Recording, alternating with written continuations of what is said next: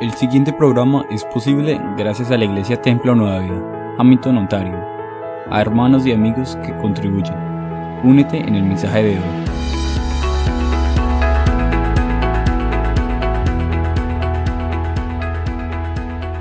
¿Soy el guardián de mi hermano? Génesis 4:9 Jehová preguntó a Caín, ¿dónde está Abel tu hermano? Y él respondió, no sé, ¿soy yo acaso el guarda de mi hermano? Lo primero que me llama la atención en este versículo es la pregunta que Dios le hace a Caín.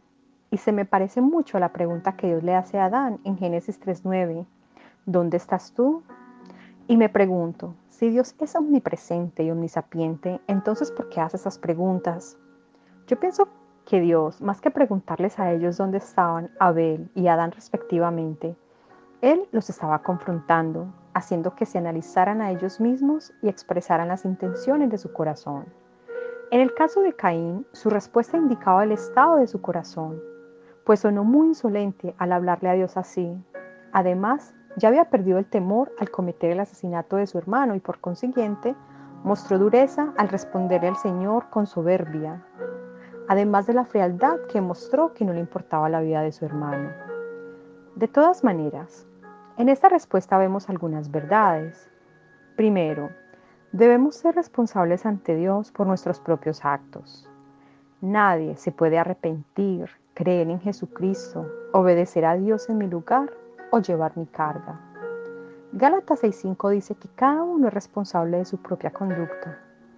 Y en Romanos, Pablo dice que debemos creer en nuestro corazón que Jesús es el Señor y que Dios lo levantó de los muertos y seremos salvos.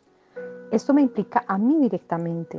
Nadie puede ser salvo en mi lugar y yo no puedo hacer salvo a alguien solo por yo creer en Jesucristo. Esa persona debe creer, pues la salvación es personal. Segunda de Corintios 5:10. Porque todos nosotros debemos comparecer ante el tribunal de Cristo para que cada uno sea recompensado por sus hechos estando en el cuerpo, de acuerdo con lo que hizo, sea bueno o sea malo. Esos versículos nos indican que algún día seremos juzgados de acuerdo con nuestros propios actos, no con los de los demás. Por consiguiente, ningún hombre puede ser guarda de su hermano en el sentido de tomar sobre sí las responsabilidades de otro. Sin embargo, no podemos tener el espíritu de insolencia e insensibilidad que manifestó Caín con su respuesta, pues era decir que nadie se metiera en su vida y que no le importaba la vida de su hermano.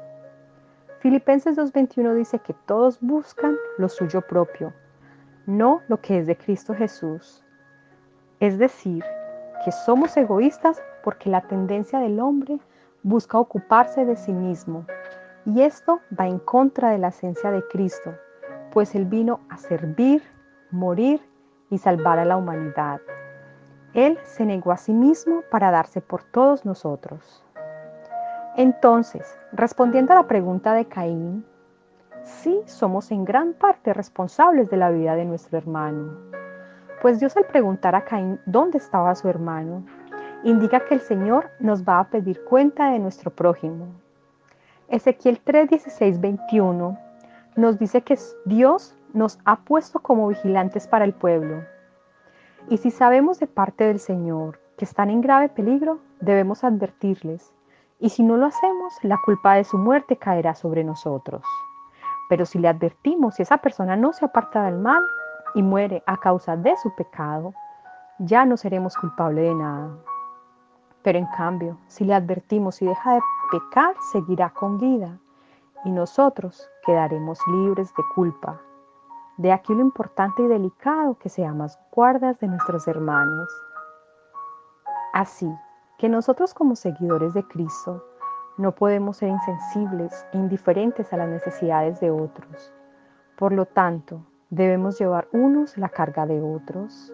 Además, lo que nosotros hacemos para ayudar a una de las personas menos importantes de este mundo a quienes Cristo considera como hermanos, es como si lo hubieran hecho para Cristo mismo. Cristo está presente en mi hermano, de tal manera que cuidar de mi hermano es como cuidar de Cristo mismo. Al saber eso, deberíamos sentirnos privilegiados. Jesús nos dijo también, Amarás al Señor tu Dios con todo tu corazón y con toda tu alma y con toda tu mente. Este es el primero y grande mandamiento. Y el segundo es semejante. Amarás a tu prójimo como a ti mismo. Por lo tanto, si nosotros nos amamos y nos arrepentimos delante del Señor para ser perdonados, ¿cómo no vamos a querer lo mismo para nuestro hermano?